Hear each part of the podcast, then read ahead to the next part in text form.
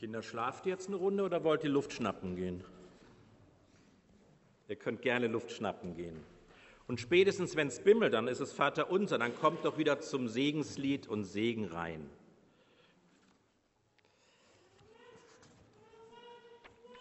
Und die Gemeinde bitte ich während der Predigt als Beipackzettel das beigelegte Lied sich zur Hand zu nehmen, weil wir da jeweils eine Strophe anstimmen werden.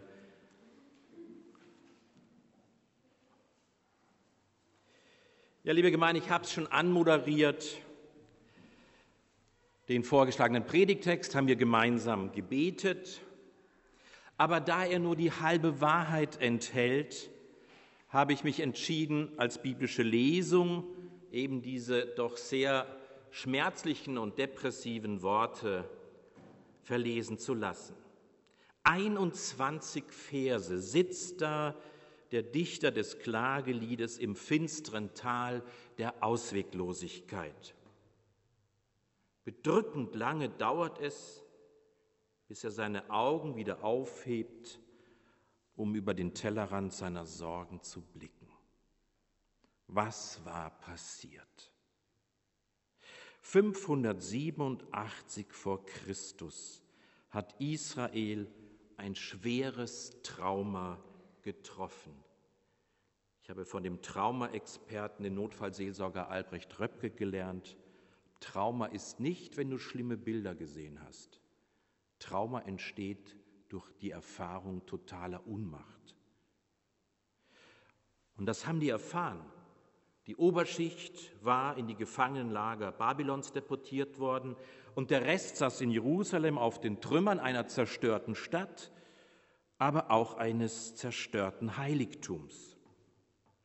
Und diese Klagelieder des Jeremias versuchen dieses Desaster zu bewältigen.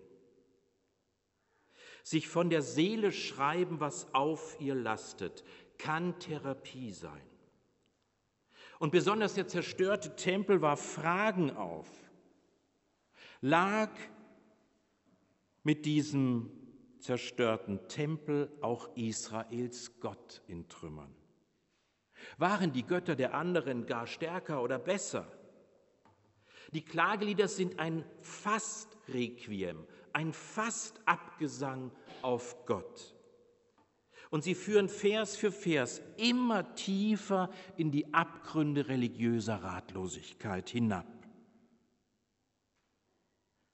Was gibt es Schlimmeres, als an Gott und der Welt zu verzweifeln. Diese Katastrophe damals kannte kein Erklärungsmodell.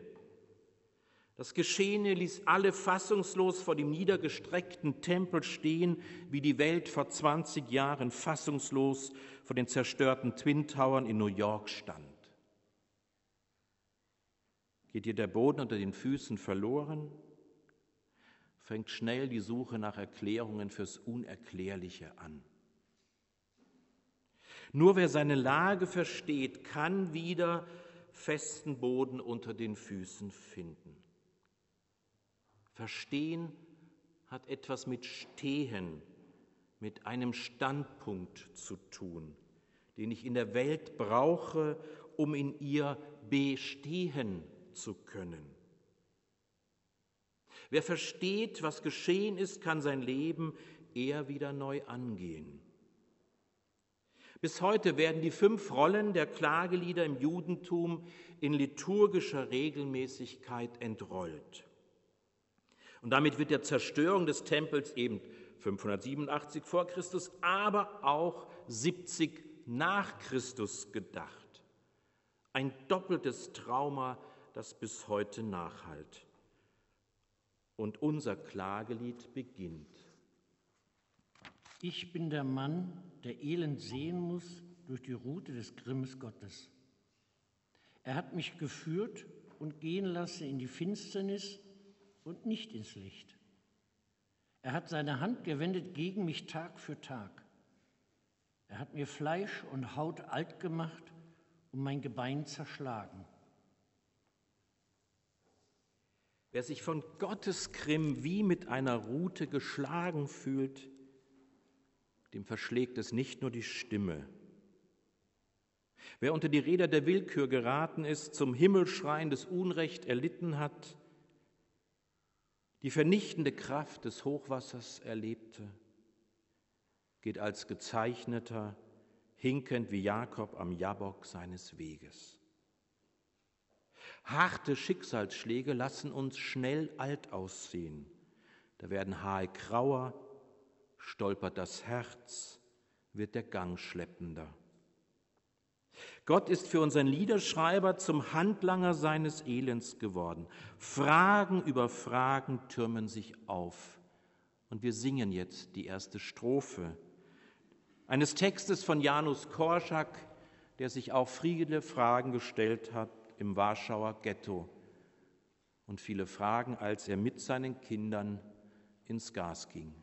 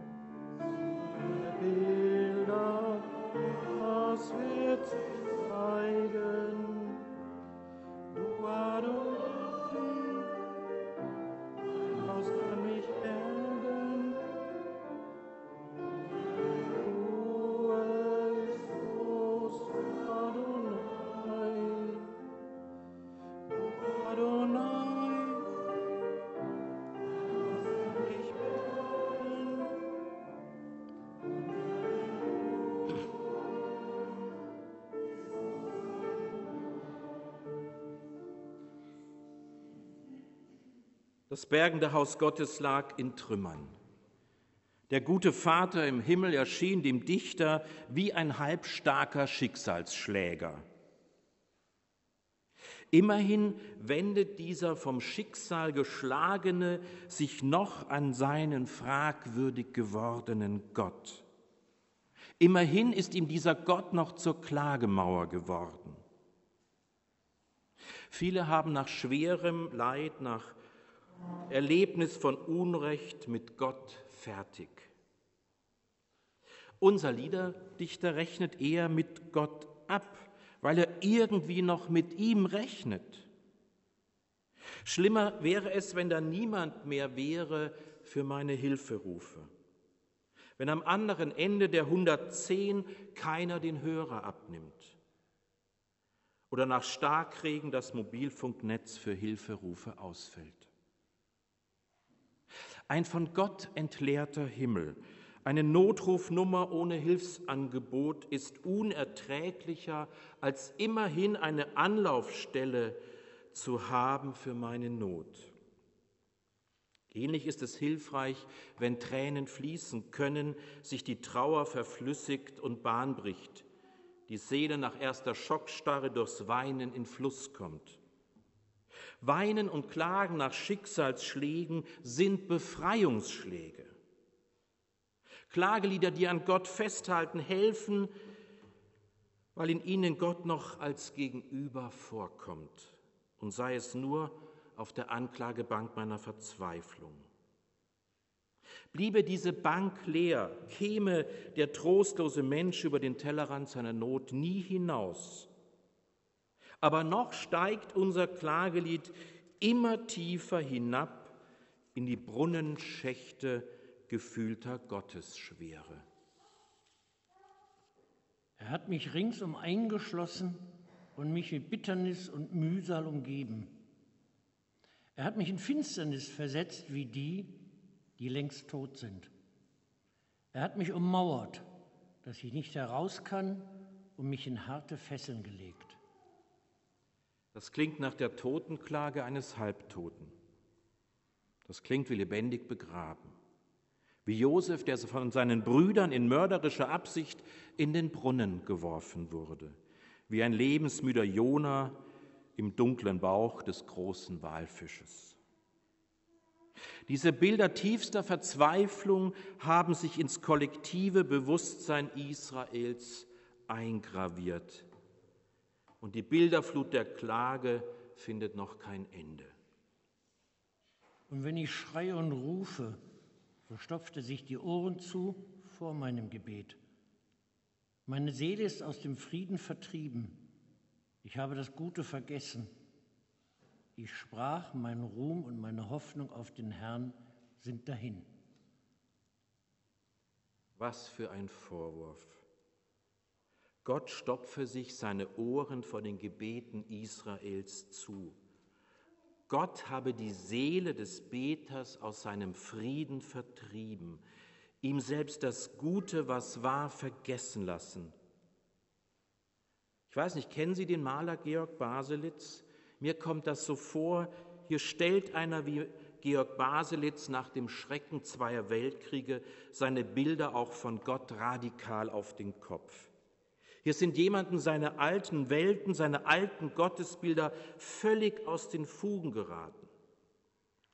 Und ich frage mich, welche Klagen heute in den Hochwassergebieten angestimmt werden, nur hören wir sie nicht. Wir singen Strophe 2.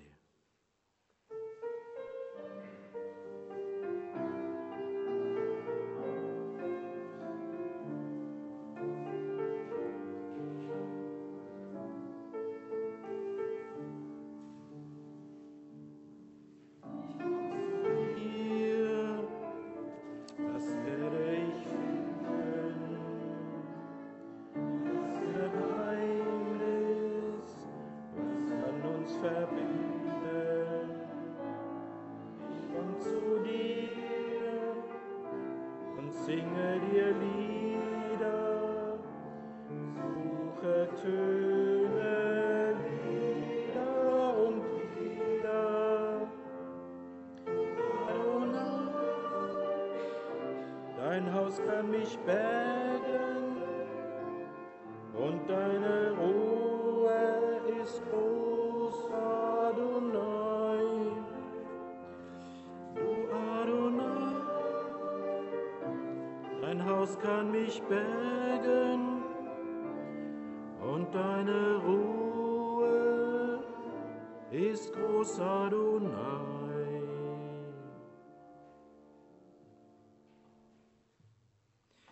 Nach allem Schweren und Schwierigen mischt sich nun etwas Dur ins dunkle Moll.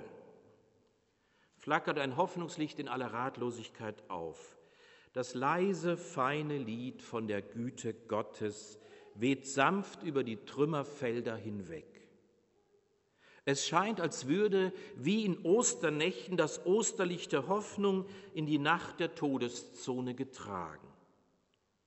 Auch das Christentum weiß, wie lange Passionszeiten gehen können, wie lange es dauert, bis nach einem O Haupt voll Blut und Wunden ein Wir wollen alle fröhlich sein in dieser österlichen Zeit angestimmt werden kann.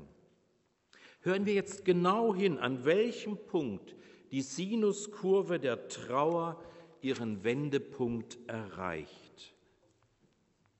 Gedenke doch, wie ich so elend und verlassen mit Wermut und Bitterkeit getränkt bin.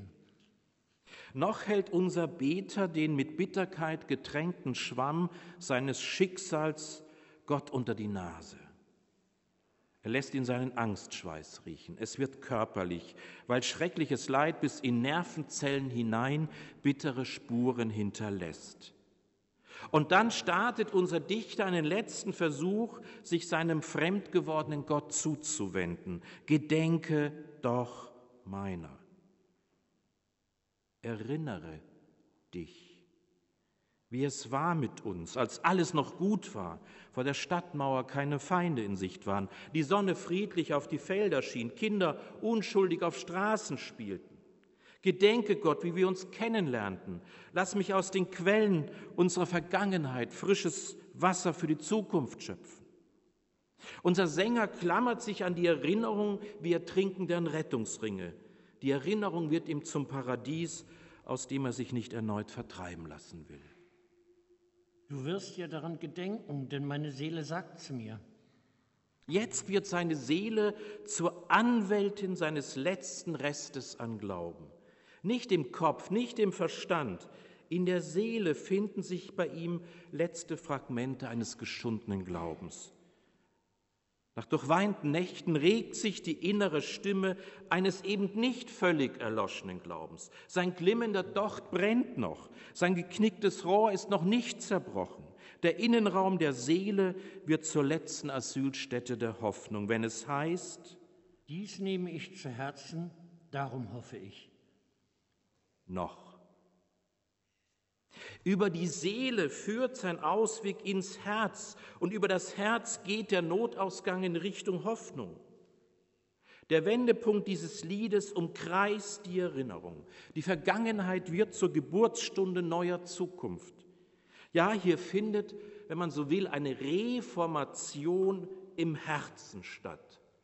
Ein Zurück zu den Quellen als Zurück zur Zukunft.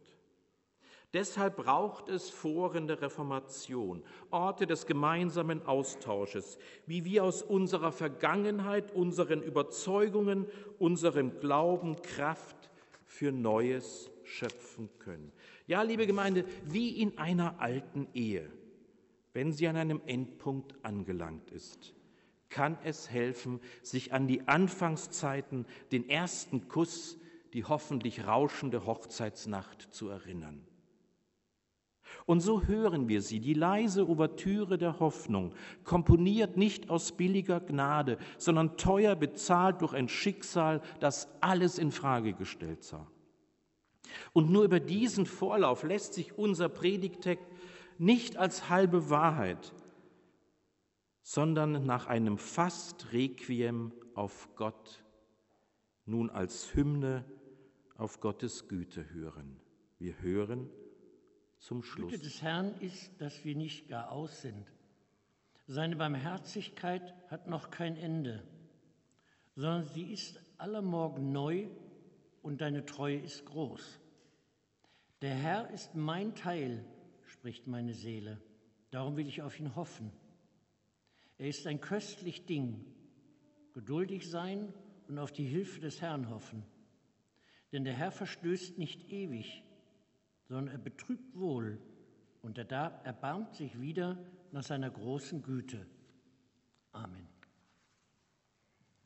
Und jetzt singen wir unseren Predigtext als Predigtlied.